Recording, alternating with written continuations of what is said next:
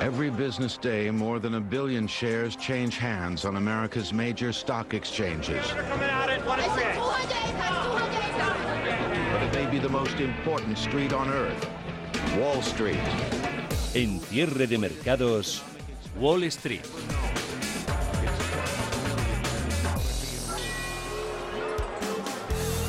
Nos podrán quitar todo lo demás, pero no que sea viernes, y aunque sea un viernes y sobre todo el inicio de un puente sin poder hacer demasiados planes, un viernes siempre es un viernes. Buenas tardes a todos. Este quinto de la semana se está dando bastante mejor en las bolsas europeas que en Estados Unidos, que ya es echar más confusión todavía todo este lío que nos trae a todos de cabeza. El virus es el principal y casi único asunto que tenemos entre manos y esta semana ha arrasado también por las bolsas dejando una panorámica desoladora y que se complica aún más porque estamos en la recta final ya así de las elecciones en Estados Unidos y todo se parece cada vez más a lo que pasó entre Donald Trump y Hillary Clinton hace exactamente cuatro años. El dato del PIB del tercer trimestre en Estados Unidos, con un crecimiento anualizado del 33%, ha sido tan bueno como lo han sido hoy los PIBs europeos, pero han tenido un impacto limitado, porque la expectativa es que este cuarto trimestre vaya a ser como poco malo por los nuevos cierres en actividad. Las bolsas han ganado en miedo y han perdido en confianza esta semana. Ha sido más evidente en el caso de las europeas, pero Estados Unidos también ha recibido un buen castigo. Bueno, todos los activos de riesgo en general, porque apenas se han hecho prisioneros y las ventas no han hecho grandes distinciones entre unos y otros. Esta semana hemos visto, por ejemplo, cómo el DAX alemán se ha desplomado un 4% en un solo día. En Francia el CAC 40 está volviendo peligrosamente a los mínimos registrados al principio de los confinamientos de la primavera. En España el IBEX 35, como no ha subido como los demás durante el rally, hay días que parece que lo hace incluso mejor que los demás, pero en esta semana se va a dejar entre un 6 y un 7%, que es una auténtica barbaridad. Y en el año amplía ya la caída a un menos 32%. Estados Unidos se libra porque cuenta con la tecnología y las grandes farmacéuticas, que son las que han evitado males mayores durante la pandemia, y por ser realistas en la última década, y seguramente son las que están llamadas también a seguir sorprendiéndonos con sus resultados. Estamos hablando de farmacéuticas, tecnológicas, por cierto que los Fangman, con la excepción de Netflix, han dado más sorpresas positivas que negativas en la campaña de resultados, con ingresos récord y subidas en el BPA. Ayer fue el día grande de Amazon, de Apple, de Facebook. Pero también, pero también nos han dado sustos para cumplir además con las tradiciones, las anglosajonas, y antes de que se enciendan las calabazas se han encendido algunas alarmas porque los futuros de Wall Street hoy han llegado a bajar durante la mañana un 2,5%.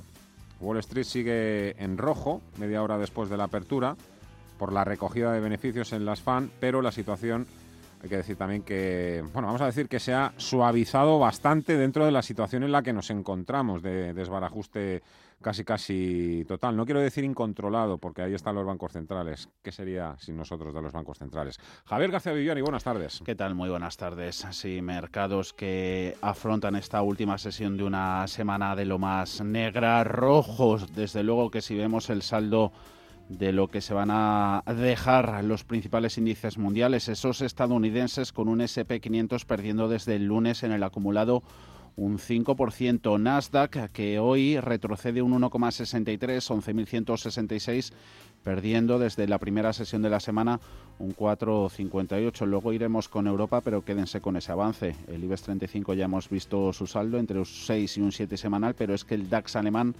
casi un 9% respecto a los niveles actuales. Jornada que se apuesta de nuevo por el rojo por las ventas en Wall Street con un SP500 cediendo un 0,74% en 3.285 puntos. A la baja Dow Jones de Industriales algo menos, un 0,53 en los 26.512 puntos. Jesús Sánchez Quiñones, Renta 4 Banco.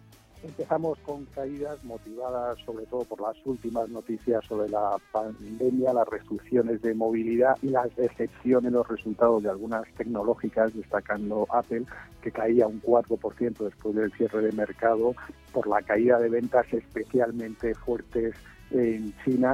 De lo poquito que sube hoy en Estados Unidos es Intel, también Alphabet Google, más de un 5%, las petroleras Chevron y Exxon, que se recuperan de lo que han sufrido esta semana por el descenso brusco en los precios del petróleo han anunciado las dos fuertes recortes de costes. También los bancos se dejan ver en el lado de las ganancias subiendo un 0,7%. Mete también miedo las cifras de contagios en Estados Unidos. Ha registrado la primera economía del mundo un nuevo récord en 24 horas. Alcanzaba ayer los 90.000 casos. Concepción Sanz del Santander. Sí, sí, sí, tenemos un panorama en el que entre las elecciones de Estados Unidos que están a la vuelta de la esquina y luego el que se están anticipando medidas de restricción derivadas del aumento de la incidencia del COVID, la verdad es que tenemos un panorama para estos días bastante complicado. Acentúa todo eso la cita del próximo martes, la inestabilidad en los mercados a pesar de la todavía ventaja que tiene el candidato demócrata Joe Biden frente a Donald Trump. Todos quietos, es la recomendación que más hacen los analistas, Eduardo Bicho. Que la volatilidad va a aumentar de forma considerable, salga quien salga. Eh, pues eh, si me pides un consejo para alguien que esté empezando es que de momento hay que mirar el toro desde la barrera y, esperar a ver que la situación se, se calme. Así que de fondo ese problema del virus que sigue presente pero sigue estando muy claro que preocupa más a Europa que a Wall Street, pero veremos. Hoy se habla de recogida de beneficios en los FAN que presentaron resultados ayer al cierre por aquello de compra con el rumor, vende con la noticia, caídas de importante calibre, las que estamos viendo hoy. El susto o el suspense, acabo de escuchar a Quiñones de Renta 4 que venía por el lado de Apple, ¿no? Con, con las ventas de, iPhone. Cuéntanos, de iPhones. Cuéntanos por los detalles, las claves de los resultados de, de, los fans, de todos. Empezando por esa, por esa Apple a la que se le mira con especial lupa, una Apple que junto a todo ese batallón de Fangman presentaba resultados ayer, dio buenas cifras, se quedó por encima tanto en expectativas de ingresos como facturación como de beneficios, pero el mercado se ha centrado en la parte negativa, parte negativa que no es otra que el crecimiento de las ventas, de la facturación en, los iPhone. La gente está aplazando la adquisición del nuevo aparato, el lanzamiento del iPhone 12 con tecnología 5G para los próximos meses, empresa que dirige Tim Cook, que facturó en los pasados 12 meses 274.500 millones de dólares. ¿Qué ha ganado en el trimestre, en el cuarto trimestre? ¿Cuánto ha ganado? En el cuarto trimestre ha anunciado beneficios de 57.411. Eso supone un incremento del 4% con respecto al mismo periodo de 2019. Eh, en el lado positivo también destaca sobre todo la evolución en ventas de sus ordenadores Mac, pero el mercado castigando lo que ha perdido o ha dejado de ganar con las ventas del iPhone. Luego está Microsoft, que anunció, ya lo sabemos, el pasado martes que entre julio y septiembre tuvo unos beneficios netos de 13.893 millones. Todos son millonadas por parte de las grandes tecnológicas. Google es a la que se le está premiando. Tenemos al valor con subidas del 5,3% en los 1.650 dólares, tuvo un beneficio neto de 11.250 millones, una mejora del 60% frente al mismo periodo del año anterior. Eso le supuso ese BPA de 16,40 dólares por acción, por encima de lo esperado por los analistas. Y en cuanto a Amazon, lo que ponen en precio los analistas.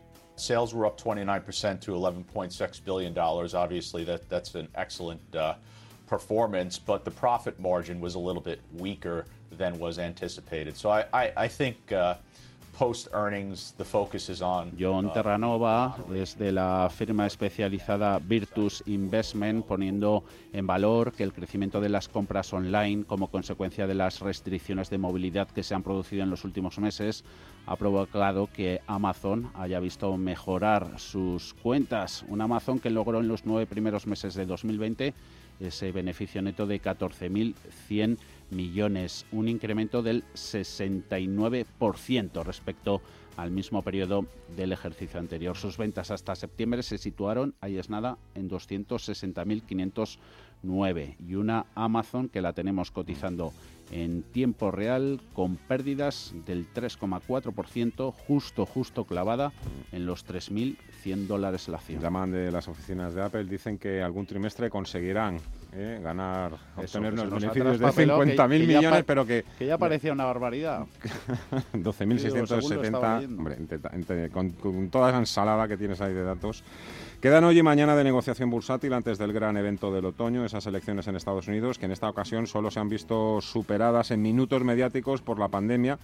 Y no me equivoco, creo, si digo que lo que estaban negociando estos días Manuchin y Pelosi, el quinto paquete fiscal, era mucho más relevante a corto plazo que las encuestas o los sondeos, o los sondeos de- del día.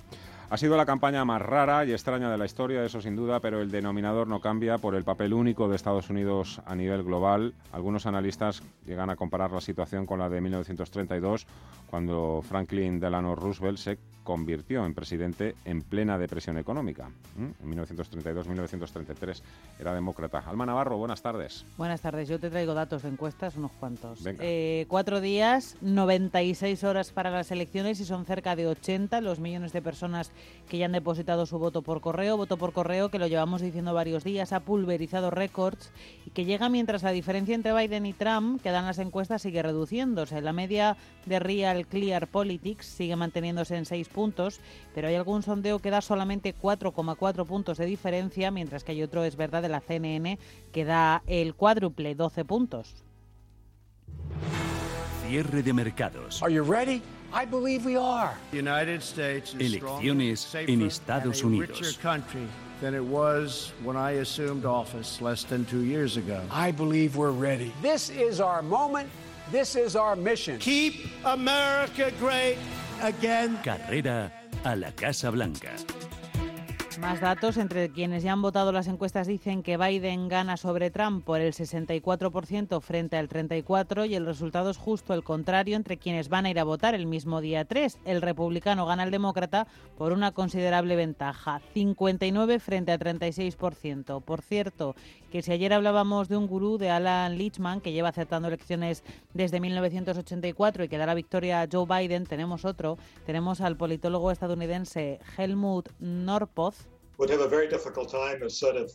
que también tiene sus baremos y que augura que Donald Trump, atención, arrasará por el 91% de los apoyos frente al 9% que conseguiría Joe Biden.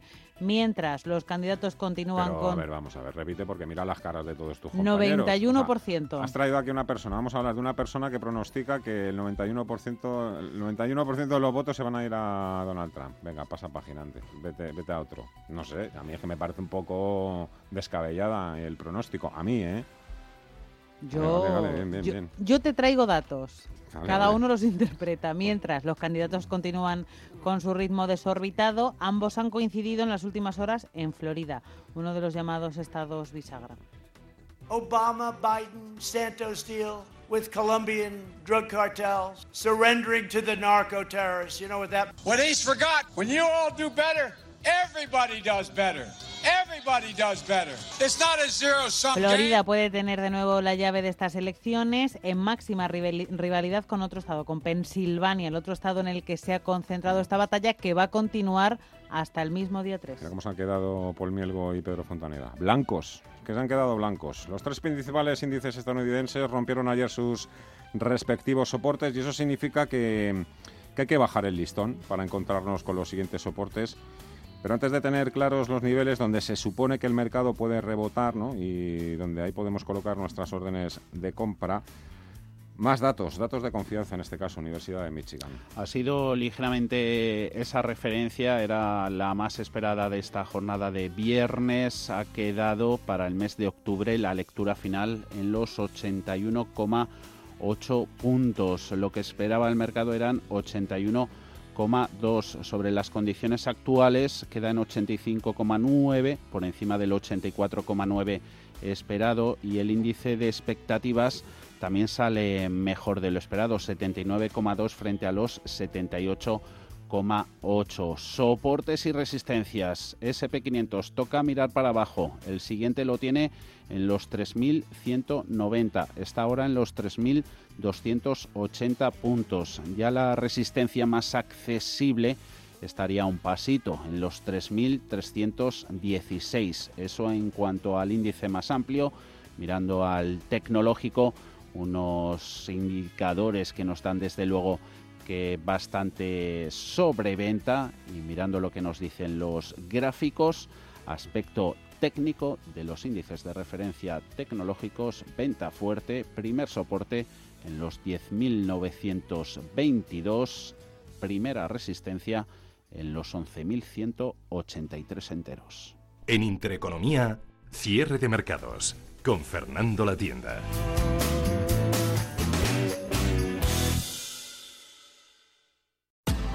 En Intereconomía, cierre de mercados, ahorro, inversión y mucho más. Con Fernando La Tienda.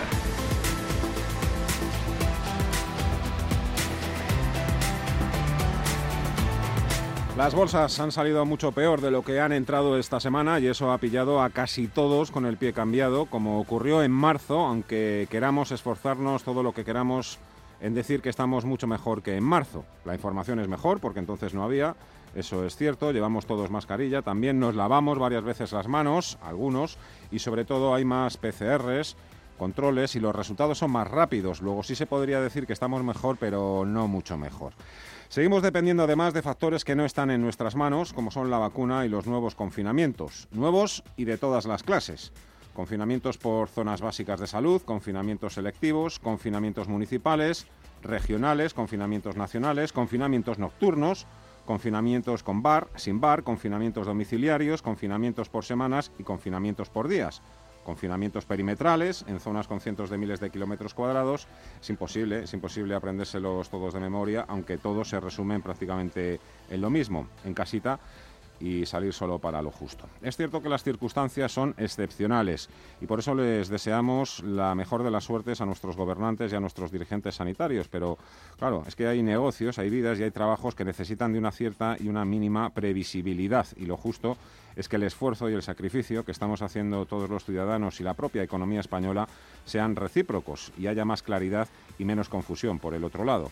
No confinamientos a la carta y sin aparecer por el Congreso en dos meses, para que este desconcierto no vaya más y nosotros, por supuesto, todos detrás. Somos el país que peor está manejando la pandemia y eso está teniendo importantes consecuencias. El IBEX 35 cae hoy, este viernes, bueno, ya no cae, está subiendo un 0,1%, hay mucha volatilidad, 6.419 puntos, nos contaba Viviani que en la semana un 6%, una auténtica barbaridad. Vamos allá con la jornada hoy en Europa. Tenemos, ya hemos arrancado por Estados Unidos. Vamos a empezar ahora mirando a las acciones que se están llevando las grandes miradas en Europa y en España también, donde hemos tenido, por ejemplo, una buena ración de resultados por el lado de los bancos, Viviani. Unos bancos que ponen así al fin a la temporada de presentación de resultados en la industria bancaria con los números de BVA, de CaixaBank y de Sabadell, tormenta que sacude los mercados, desde luego que no favorece la acogida de las cuentas de un sector cíclico como es el bancario. BBVA ha rozado la vuelta a beneficios anuales tras ganar 1.140 millones en el tercer trimestre. Está sumando avances en tiempo real del 4,32%, 2 euros con 44. Onurs Genk es su consejero delegado. En cuanto a los resultados del tercer trimestre, hemos alcanzado un beneficio de 1.141 millones de euros y supone un incremento significativo en el contexto actual del 79,5% respecto al segundo trimestre y del 4,1% en euros constantes en comparación con el mismo trimestre del año anterior. Esta cifra de resultados representa un nivel más normalizado en línea con años anteriores. Están cayendo el resto de entidades que han presentado hoy sus números. CaixaBank redujo un 42% su beneficio hasta septiembre. Esas dotaciones, provisiones de 1.160 millones se le hacen pupa a Sabadell. Ahí el recorte de beneficio ha alcanzado el 74%. CaixaBank pierde un 2,8%. Tenemos la acción de Sabadell cotizando con subidas, comportamiento mejor que el mercado del 0,82%.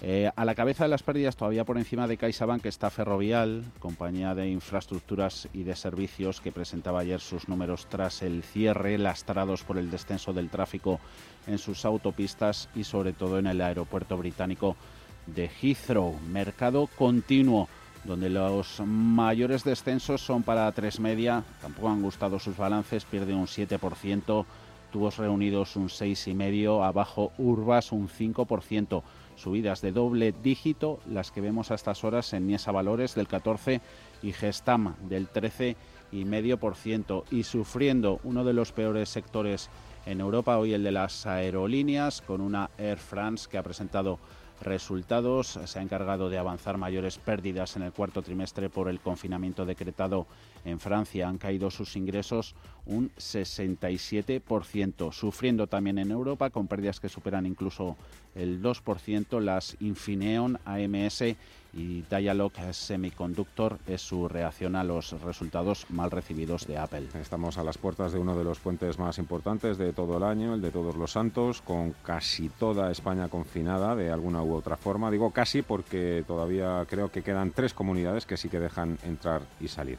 Estamos a las puertas de unas vacaciones y me imagino y supongo que sin grandes planes, bueno, ni grandes, ni medianos, ni, ni pequeños, sin planes para este largo fin de semana, sin planes y en familia, así que alguno puede que se le haga esto muy largo, pero debería aprovechar, no vaya a ser que más adelante no nos dejen ni salir alma.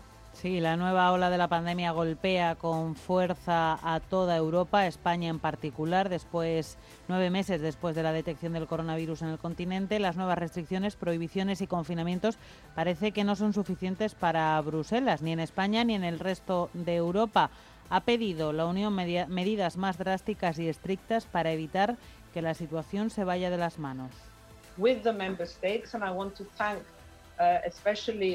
Es la comisaria europea de Sanidad, Estela Kyriakides, quien ha pedido coordinación, anticipación, más rastreo y que las capitales compartan sus datos de contagios, test e incidencia justo en el mismo día en el que entran en vigor los cierres perimetrales de casi todas las comunidades autónomas del país. Desde hoy y durante los próximos 15 días no se podrá entrar y salir de ninguna autonomía excepto en el caso de Madrid, donde esas limitaciones solo se mantienen durante este puente y durante el que viene, y excepto Baleares, Canarias y Extremadura, que no tienen limitaciones de movilidad.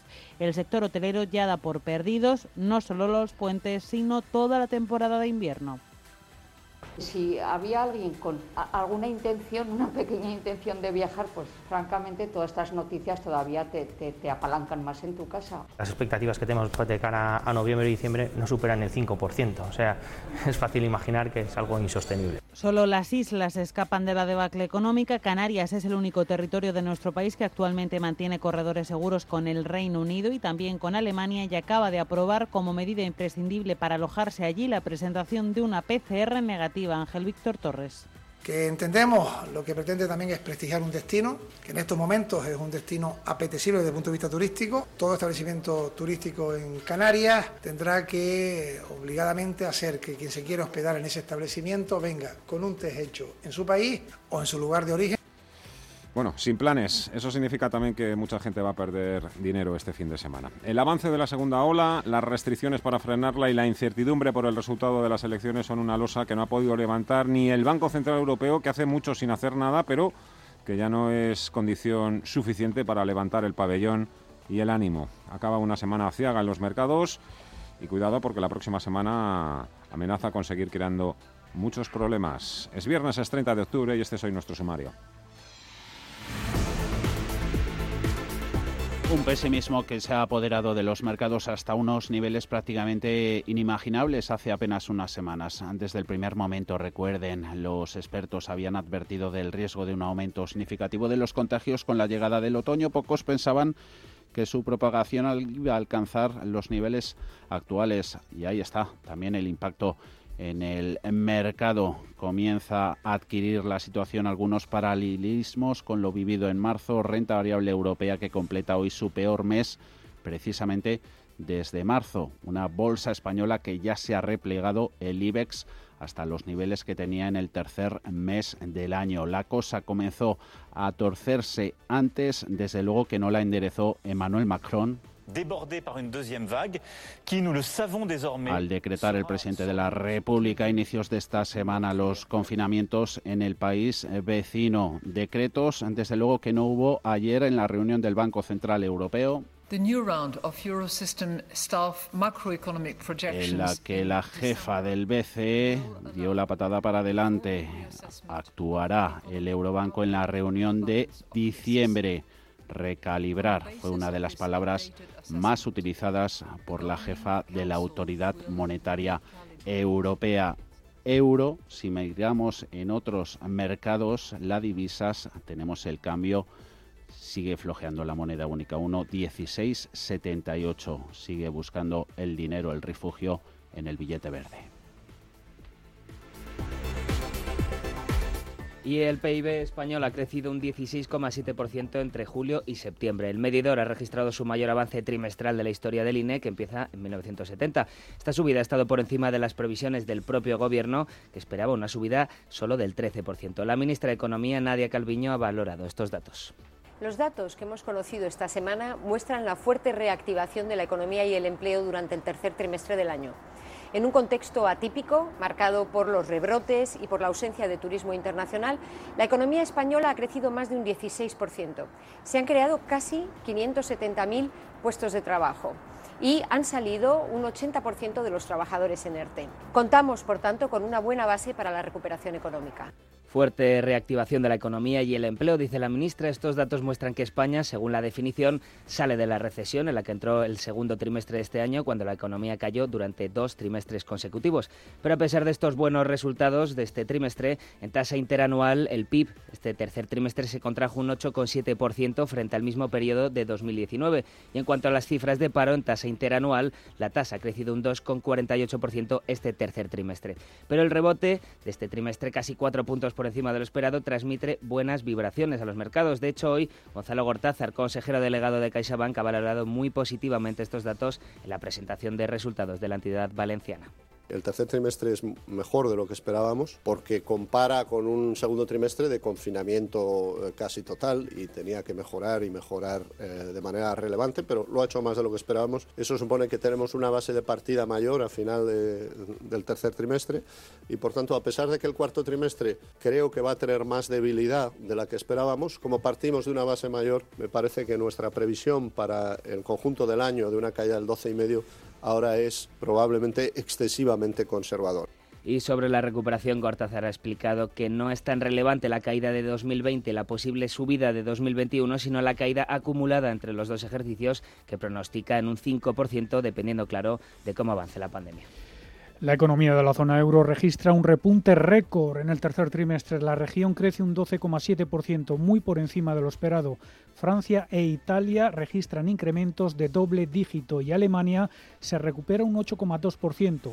Los PIBs conocidos en Europa puede que sean solo el rebote del gato muerto ante los nuevos confinamientos que se preparan en la región para detener la expansión de la segunda ola del coronavirus.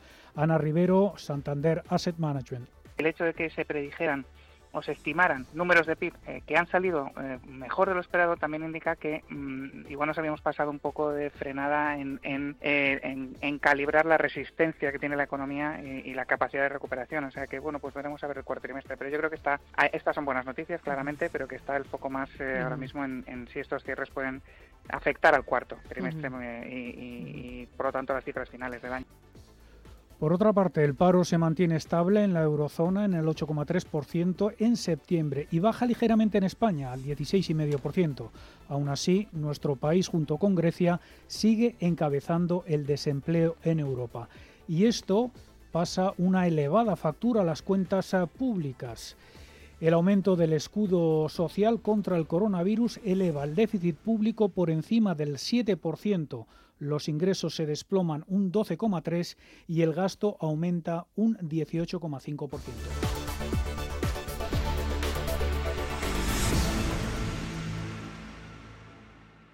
En Radio Intereconomía, los mejores expertos, la más completa información financiera, los datos de la jornada, el espacio de bolsa al momento. Cierre de mercados. El paraíso financiero. Cierre de mercados. Ahorro, inversión y mucho más. Zona Value Club te trae el evento anual del Value Investing un evento totalmente online que ha reunido a nueve inversores americanos y algunos otros internacionales para que puedas escucharlos por primera vez en castellano. Entra en zonavalue.club, apúntate al evento online del año y descubre lo que piensan los gestores americanos sobre los mercados en 2021. Zonavalue.club. ¿A qué estás esperando? Bontobel Asset Management. Calidad suiza con el objetivo de obtener rendimientos superiores a largo plazo. En Bontobel Asset Management siempre estamos a la vanguardia de las inversiones activas en bonos y acciones. Para más información, entre en nuestra página web bontobel.com barra am. Bontobel Asset Management, su especialista global en fondos de inversión. Tranquilidad es el sonido del mar. Tranquilidad es invertir al tiempo que ahorras, diversificas y proteges tu inversión. Tranquilidad es invertir en oro con Degusa. Infórmate en el 9119 82900. Degusa Oro es tranquilidad. Muchas empresas pueden ofrecerte un café o un refresco en tu oficina, pero solo Selecta cuenta con un equipo de más de 1.300 personas que trabajan para ofrecerte el mejor servicio. Selecta, líder en servicios de vending, innovando para ti. Entra en selecta.es y sorpréndete. A continuación, podrán disfrutar de la obra clásica compuesta por Beethoven en Do menor durante su madurez. El arte es solo para unos pocos. ¿O no? Con la inversión ocurre lo mismo. Renta 4 Banco te ofrece más de 500 cursos de inversión gratuitos para todo tipo de inversores. Entra en r4.com e inscríbete. Renta 4 Banco, tu banco especialista en inversión. Si eres emprendedor, profesional o empresario y quieres estar al día en los temas que afectan a tu empresa, Cultura Emprende es tu programa. De la mano de Alejandra Rompedrique, Víctor Delgado y Ángel Calvo Mañas, conocerás las experiencias de otros empresarios y estarás al día en marketing, formación, tecnología, fiscalidad, eventos y más. Los viernes de 7 a 8 de la tarde en Radio Intereconomía. Cierre de mercados. Fernando La Tienda.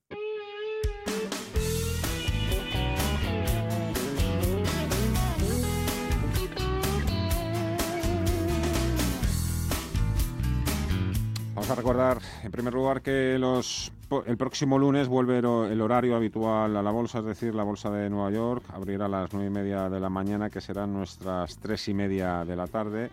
Allá nos igualamos Europa y Estados Unidos. Y hay que decir también que el próximo lunes, a pesar de ser festivo, aquí en Cierre de Mercados tenemos programa de 5 a 7 de la tarde incluido el consultorio de fondos de inversión con Luna Sevilla Asesores Patrimoniales. Lo que sí haremos será trasladar el consultorio de Wall Street, el de acciones norteamericanas con Admiral Markets, al martes. Es decir, que será el martes cuando mm, tengamos esos 15-20 minutos para hablar exclusivamente de acciones norteamericanas con Admiral Markets. Dicho esto, eh, podemos seguir, Villani, ¿te parece? Con informes de los bancos de inversión, resultados, claro. Ahora empiezan también a llover las recomendaciones. Por ejemplo, Bank of America ha subido Amazon y ha bajado Apple, ¿no? Eh, ha recortado al precio objetivo recorrido potencial que tiene el título de la compañía de la manzana, lo ha puesto en los 135 dólares desde los 140 en los que los tenía hasta ahora una Apple, su precio ahora mismo es en el mercado estadounidense los 108,95. Bank of America ha subido al contrario su recomendación sobre Amazon desde los 3.560 hasta los 3.650 y una Amazon que la tenemos cotizando en estos instantes en los 3.086. Bank of America, que también da cuenta hoy en uno de sus informes de cómo los gestores, deben ser resultados de su última encuesta, tienen la recomendación de exposición a renta variable más baja en 10 años, en concreto el 41,4%. Dice también esta entidad que las salidas de dinero de fondos de bolsa europea están siendo las mayores desde hace cinco meses. Terminamos con un apunte que hace, nos está entrando ahora en pantalla sobre Goldman Sachs. Dice que los mercados, es el titular, están actuando como si las encuestas se inclinaran hacia una victoria del candidato demócrata Biden. Recuerdo rápidamente tiempo real hasta ahora, mercado americano, Nasdaq eh, abajo un 2,31% hasta los 10.927 puntos, el SP500 lo vemos en los 3.259 puntos, ayer perforó un importante soporte, está cayendo hasta ahora un 1,54%, cae casi 400 puntos el Dow Jones, 26.310. Análisis hoy con Inés del Molino, directora de cuentas en el Redders. Doña Inés, ¿cómo está? Muy buenas tardes, ¿qué tal? Muy buenas tardes, Fernando. Todo bien. Vaya, vaya, vaya. ¿Cómo se han torcido las cosas en los mercados esta semana ya? Bueno, probablemente porque toca, ¿no? Que estamos en pre-elecciones americanas y, había que esperar esta volatilidad. Dos sesiones antes de las elecciones norteamericanas. Eh, ¿Cuándo cree usted que podríamos saber los resultados? Pues muy buena pregunta, porque la verdad es que los, los americanos con, la, con el formato que tienen en su ley electoral son un poco eh, pesados a la hora de darnos a conocer.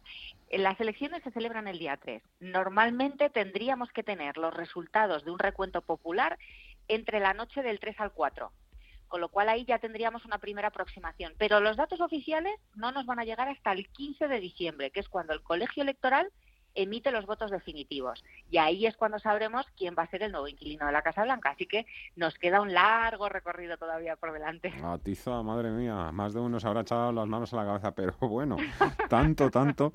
Bueno, em, estamos ante una buena oportunidad para comprar acciones, renta variable, riesgo. Bueno, eh, básicamente porque es lo único que da rentabilidad. es decir, nosotros eh, creemos en eso que no es que esté barata, ni mucho menos ningún mercado de renta variable, pero sobre todo porque hemos visto como los beneficios de la mayor parte de las compañías iban hacia abajo y, los, y mientras tanto las bolsas iban hacia arriba, los precios han, han seguido subiendo, por lo tanto ahí nosotros no creemos que estén baratas. La diferencia es que no hay prácticamente ninguna opción de inversión que esté barata. Entonces, eh, es cuando en el reino de los tuertos, en el reino de los ciegos, el tuerto es el reino. Con lo cual, cuando todo nos parece que está caro y que ofrece pocas rentabilidades, nos parece que, dadas el nivel de ayudas que todavía vamos a seguir viendo más aún en lo que queda de año, la renta variable va a seguir siendo la bueno, la ganadora a la hora de seleccionar activos para, para generar rentabilidad en las carteras. Eh, ayudas, me imagino que está pensando en el Banco Central Europeo o también en el resto de bancos centrales.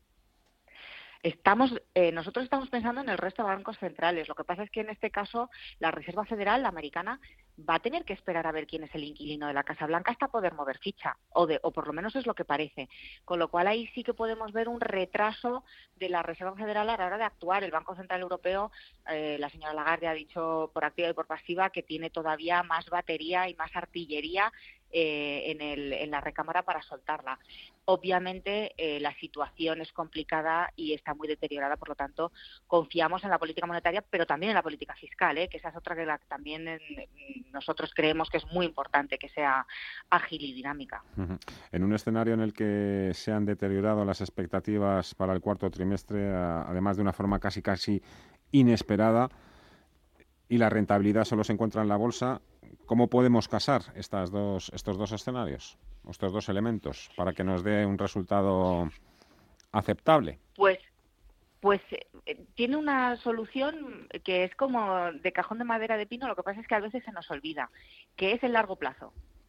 Es decir, estamos viviendo ahora mismo una situación eh, prácticamente catastrófica en cuanto a la pandemia, los cierres, eh, la caída de las economías, etcétera, y lo que parece que está todavía por llegar, pero no tenemos que olvidar que no podemos invertir de aquí a dos meses, tenemos que invertir de aquí a los próximos tres y cinco años.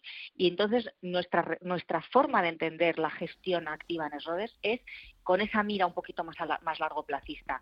Yo sé que cuando se es inversor y particular es mucho más difícil pensar en plazos tan largos, pero si nos dejamos eh, pues por así decirlo, atemorizar por los movimientos que vayamos viendo ahora esta semana con las elecciones, la siguiente con si hay más cierres o no, etcétera, etcétera, nos puede obligar a, realizar movimientos en nuestras carteras que nos perjudiquen por perdernos todavía las recuperaciones que podamos ver. Así que la, la forma de casar esta mm. situación tan complicada Mm, desde nuestro punto de vista es ese largo plazo hmm. y bueno y la gestión activa claro esa labor pedagógica eh, no solo se debería hacer con los clientes lo digo porque No sé si será el caso de su casa, pero yo sí que me consta que hay otras grandes casas donde son los jefes los que les aprietan un poco a los gestores diciéndoles que eso del largo plazo, cinco o seis años, como que estaba bien antes, pero que ahora es que hay jefes que ya te dicen que, que el largo plazo ya es un año. Bueno, es que para el mercado español el largo plazo efectivamente es un año. para las, las, eh, casas internacionales, sobre todo las anglosajonas, el largo plazo viene estando en, en torno al 3-5 años. Es cierto que estamos en un mundo en el que hay que estar muy activo y en donde la gestión activa requiere mucha flexibilidad, estar muy atentos. A largo plazo no quiere decir compro hoy una cartera y hasta dentro de tres años me olvido. Eso no es. El largo plazo es Creo que la renta variable americana tiene suficiente fuelle para darme confianza con que va a seguir subiendo, que el mundo no se acaba mañana, gane uno o gane otro, etcétera, etcétera.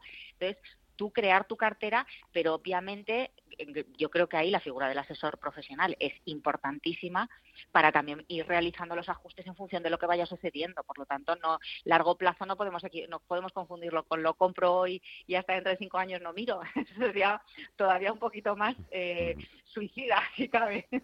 pero, pero bueno, eh, hay que tener un poco la mira de la inversión y el plazo de la inversión, dejarlo un poquito y confiar un poquito en, en lo que decidimos. ¿Por qué sectores y empresas están apostando ustedes actualmente en redes? En Europa en Europa, pues mira, en Europa la verdad es que todo lo que huele a tecnología ha funcionado muy bien en esta en este año y tiene desde nuestro punto de vista debe seguir haciéndolo principalmente porque no es otra cosa que todo el ingenio humano para intentar que la innovación nos ayude a eh, acercar los recursos a todo el mundo, es decir, intentar cerrar esa brecha entre recursos y necesidades. Así que la tecnología en todos sus aspectos sanitaria, em, eh, eh, tecnología, o telemática, de, de, semiconductores, de cualquier tipo de tecnología que podamos pensar, eh, nos parece que es muy buena alternativa. Y no se nos olvide que independientemente del virus, que independientemente de las caídas de los, eh, de los productos interiores brutos, etcétera, tenemos un problema mucho más serio encima de nuestras cabezas que no se nos puede olvidar, que es el cambio climático. Y el cambio climático va a seguir requiriendo mucha atención y, de hecho, muchas agendas de recuperación están destinadas a estas agendas verdes. Nos parece que es muy importante seguirlo teniendo en cuenta y ahí es donde nosotros también creemos que vamos a encontrar muchas oportunidades porque se va a seguir destinando mucha inversión pública a transformar nuestra, nuestra región europea en una región cero emisiones. Ahí, ahí es donde está yendo el dinero. Inés del Molino, directora de cuentas en Reuters. Ha sido un placer, muchísimas gracias. Feliz puente. que vaya todo lo mejor que pueda. Muchísimas gracias. Muchísimas un abrazo. gracias. Adiós, adiós, Un abrazo.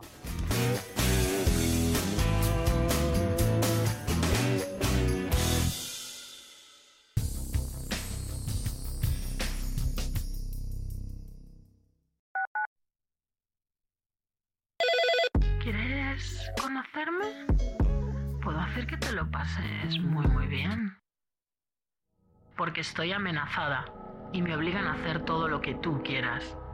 ¿O te crees que me gustas? Contra la explotación sexual. Pacto de Estado contra la violencia de género. Comunidad de Madrid.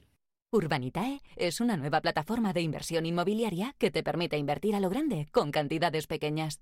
Uniendo a muchos inversores, logramos juntar el capital suficiente para aprovechar las mejores oportunidades del sector. Olvídate de complicaciones. Con Urbanitae ya puedes invertir en el sector inmobiliario como lo hacen los profesionales. A partir del 1 de enero de 2022, las calderas de carbón estarán prohibidas en Madrid. Aprovecha el plan de ayudas Cambia 360 y cámbiala por un sistema térmico más eficiente y sostenible. Madrid 360, la estrategia para hacer más sostenible la ciudad. Más información en madrid.es. Ayuntamiento de Madrid. Sintonizan Radio Intereconomía. Oliver y Alcázar, especialistas en implantología de carga inmediata, trae a España los implantes corticales, indicados para pacientes con reabsorciones extremas de hueso, sin necesidad de injertos óseos, prótesis definitiva en menos de un mes y al mismo precio que los implantes tradicionales. Confíe en Oliver y Alcázar y vuelva a sonreír. Primera consulta gratuita en el 91 564 6686 o en oliverialcázar.com. Poseemos todos los equipos y garantías garantías de seguridad para nuestros pacientes frente al COVID-19. Yo tiro la mascarilla y guante usado que tengo a mi cubo de la basura. ¡Hola, mi hermano! Si al ritmo de flamenco te suena mejor, genial. Lo importante es parar la COVID-19 y mantener limpia tu ciudad. Pongamos al virus en su sitio. Comunidad de Madrid.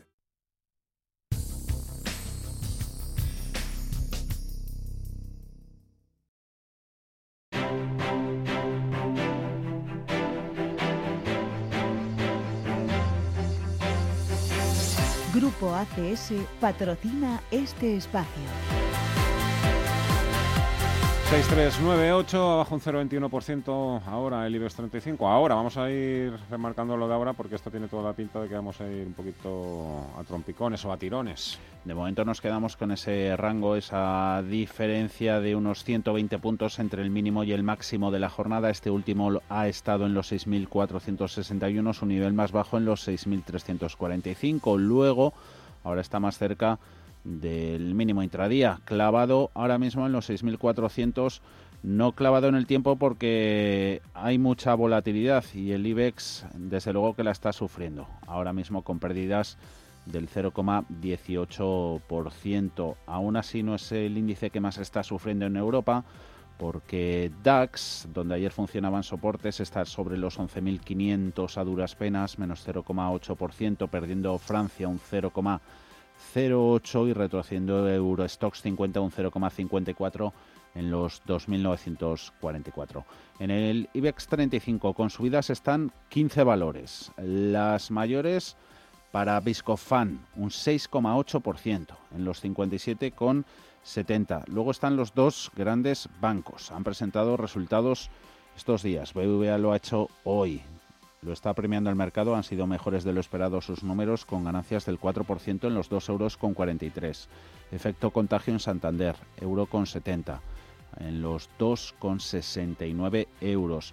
IAG es una de las aerolíneas que mejor lo está haciendo en Europa porque está cayendo con fuerza en París Air France KLM con unos números que desde luego no han gustado a los inversores. IAG arriba un 2,6 hasta el euro con 0,3. Luego sospechosos habituales eh, cuando vienen curvas, Celnex con avances del 1,8% en los 54,48, Farmamar del 0,62 en los 114,1, Almiral también hoy de buen tono, más 1,7 en los 9 euros con 15. Ya en el lado de las pérdidas sufre Ferrovial, no gustaron ayer sus números, sobre todo la evolución de su negocio en el aeropuerto de Heathrow, abajo un 3,8, 18 euros con 34. CaixaBank, hoy con sus números también, euro con 52, menos 3 euros con 14. Telefónica, 2 euros con 76, vaya semanita para la operadora, menos 1,78%. E Inditex, siempre en la parte media de la tabla, pero hoy para mal. Abajo la textil 1,17 en 21,12. Javier Lorenzo de J. Lorenzo Trading. ¿Cómo estás, Javier? Muy buenas tardes. Hola, buenas tardes, Fernando, ¿qué tal? Bueno, luego hablamos ahora de enseguida del ambiente en general, pero antes eh, el BBVA, que está subiendo un 4%, está premiando hoy el mercado al BBV. Mm, no sé si esto es una gota dentro de un océano bajista o si realmente podemos esperar una reacción mejor por parte del BBV. Pues a ver, hombre, obviamente sabemos que el sector bancario en Europa no está muy bollante, que digamos, ¿no? Le está pasando bastante mal durante estos, bueno, desde las caídas de febrero y marzo, eh, no ha conseguido recuperar prácticamente nada. Bueno, todo lo que sea una recuperación, yo creo que BBVA ahora mismo la zona que tendríamos que tener controlada es por encima de los 2,61, tiene ahí una especie de, de resistencia de corto plazo. Si superase esos niveles podríamos pensar en subidas mayores, pero la verdad que tal y como está el mercado, la, como habéis comentado, no la volatilidad que hay y lo que parece que se viene para la semana que viene en, son elecciones en Estados Unidos, obviamente, pues indirectamente también van a afectar a todo el mercado. Yo veo complicado una recuperación a corto plazo de, de BBVA. ¿Qué apuntes has tomado de los resultados de Apple, Amazon, Facebook, Alphabet y eso cómo se puede trasladar a los, al gráfico y a la operativa? Pues la verdad que, eh, bueno, en el caso de Apple sí que digamos que puede tener algo más de sentido, porque es verdad que, bueno, han mejorado ventas, eh, algo menos de beneficio por acción, pero bueno, resultados más o menos en lo esperado. El problema de Apple es que ha mejorado en prácticamente todos sus sus, secciones, por así, así decirlo, pero ha bajado un 21% la venta de iPhones. Y yo creo que este puede ser el motivo que a lo mejor a los inversores les haga pues eh, dudar ¿no? de, la continuidad alcista del valor. Al fin y al cabo, pues el iPhone no es su, su emblema, su, su buque insignia y que haya caído un 20% en las ventas, habiendo presentado un nuevo modelo en el propio tercer trimestre, como es el iPhone 12, creo podríamos darle la explicación a, las caídas de hoy de más de un 5%. Eh, si nos centramos en el gráfico, ahora mismo pues la zona de soporte son los mínimos del 21 de septiembre, esos 103 dólares aproximadamente, y de perderlos ya añadiríamos la media de 200 días exponencial de los 94, 70, 94, 80, que son ahora las dos referencias a controlar si continúan las caídas. En cuanto a las elecciones norteamericanas, eh, a muchos parece que se les ha olvidado que hay Todavía nos queda el día del lunes, pero evidentemente puede que sea, ya veremos, ¿no? Porque aquí ya puede pasar de todo, que sea en principio una jornada de transición, pero ya a partir del martes, miércoles, jueves, un poco niveles, índices, un poco qué es lo que crees tú que, puede suceder ahí. Sí, a ver, sobre todo, pues es lo que hemos comentado, ¿no? Incremento de la volatilidad va a venir, porque al final esas situaciones de incertidumbre tan sonadas, pues generan esto, ¿no? Miedo, volatilidad, y en principio, a ver, las encuestas parece que van como favorito a Biden, pero las encuestas, pues eso, no dejan de ser encuestas. Yo sobre todo creo que si gana Biden, al final las elecciones generales, sobre todo si de Estados Unidos, si vemos los últimos 70 años de 1950, cuando hay una, un cambio de presidente, el mercado se lo toma peor, bastante peor durante los próximos, durante los siguientes meses de las elecciones. Esto básicamente, pues el refrán ya lo dice, ¿no? Más vale malo conocido qué bueno por conocer. Entonces, esa incertidumbre de qué hará el nuevo eh, suele generar problemas, sobre todo los primeros dos, tres meses. El mercado tiende a comportarse peor, ya digo, esto en una media histórica desde 1950. Luego sí que es verdad que va recuperando, pero con reelección presidencial lo hace mucho mejor durante el primer año que si hay cambio de presidente. Ya digo, si sale Biden, pues probablemente tengamos más incertidumbre, más dudas y acompañado esto pues de la pandemia, de la situación que estamos viviendo sanitaria y económica, es probable que las caídas en los principales índices se prolonguen durante las próximas semanas. Pero bueno, habrá que esperar el resultado de las elecciones y a partir de ella poder tomar, tomar posiciones. Perfecto. Javier Lorenzo, de J. Lorenzo Trading, ha sido un placer. Muchísimas gracias. Un fuerte abrazo y hasta la próxima. Nada, muchas gracias a vosotros, Fernando. Un saludo para todos los oyentes. Está subiendo hoy de nuevo el VIX, un 5%. Lo volvemos a tener ahí rozando, rozando, rozando los 40 puntos. Grupo ACS, líder en el desarrollo de infraestructuras y servicios, les ha ofrecido este espacio.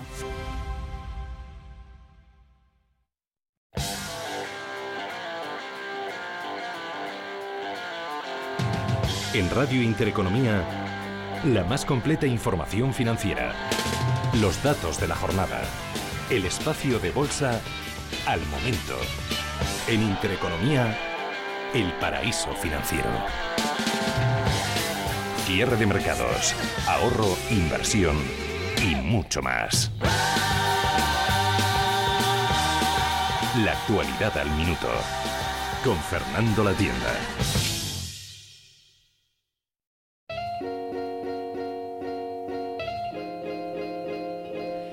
Turismo espacial es una modalidad turística que se realiza a más de 100 kilómetros de altura de la Tierra, lo que se considera la frontera del espacio. Al margen de la batalla que durante décadas han protagonizado Estados Unidos y Rusia en la carrera espacial, los proyectos privados de turismo espacial fuera del ámbito gubernamental llevan ya desarrollándose unos 15 años. El primer viaje tripulado operado por una empresa privada fue lanzado al espacio en el año 2004. Fue el Spaceship One, una nave espacial con capacidad para un tripulante y dos pasajeros que logró llegar a los 103 kilómetros de altura y permaneció durante un tiempo en el espacio. En la actualidad hay una veintena de empresas privadas que han puesto en marcha proyectos turísticos de viajes al espacio. Llevan muchos años investigando, muchos años trabajando para poder comercializar viajes con regularidad, algo que de momento no se ha conseguido.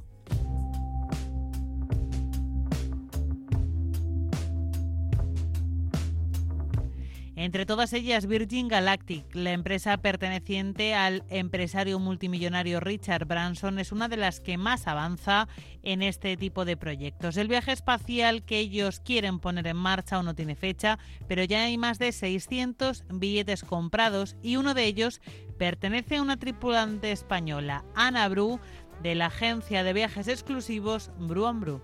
Voy a ser la primera mujer española que eh, firmó y reservó su plaza para volar al espacio y como a mí me gusta decir, pues yo creo que marcará un antes y un después en mi vida porque es un pedazo de experiencia, ¿no?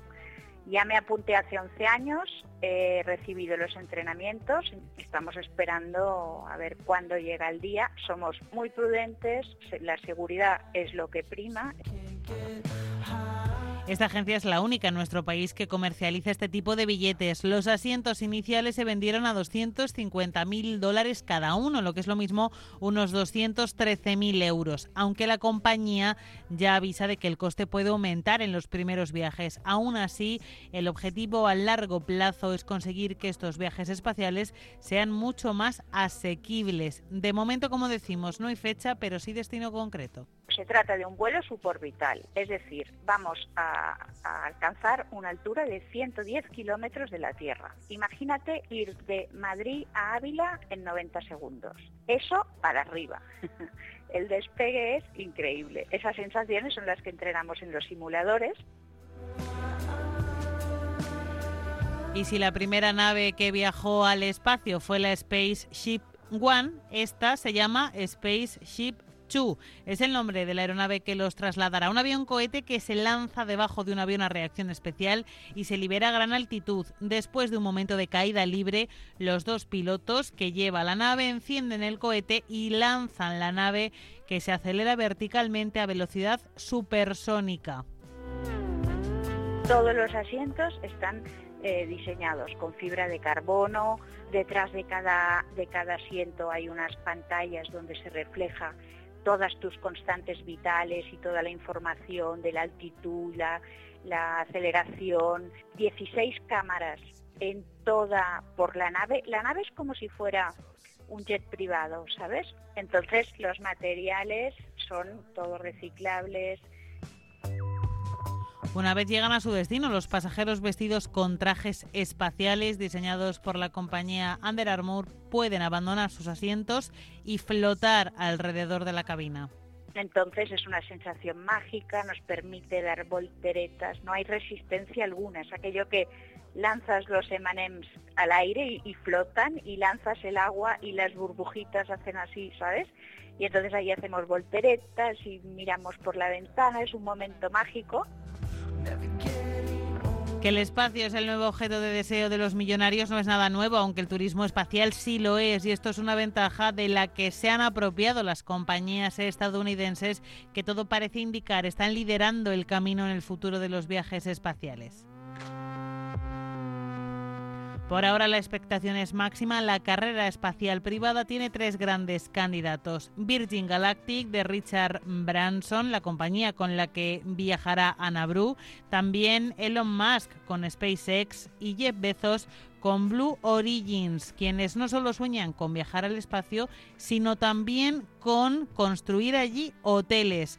El interés turístico por lo desconocido cada vez tiene más fuerza. Eso sí, de momento el coronavirus manda y todo esto tendrá que esperar.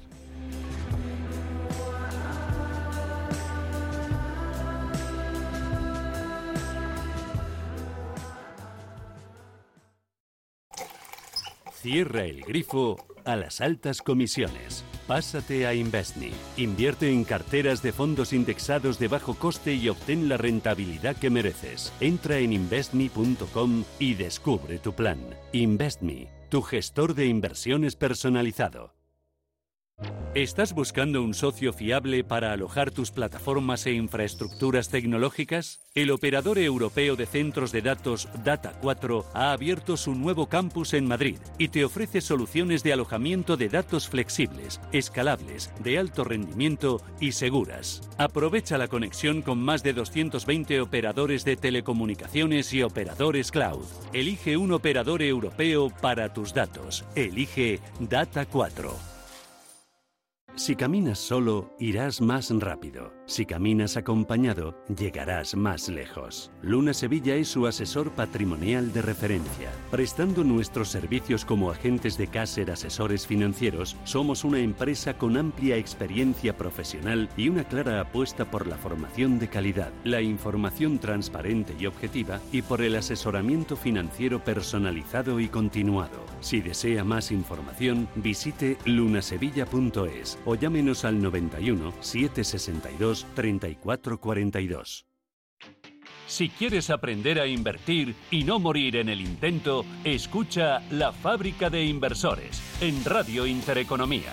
La Fábrica de Inversores, tu cita de los sábados a las 10 de la mañana. Y no olvides seguirnos en nuestro podcast en intereconomía.com.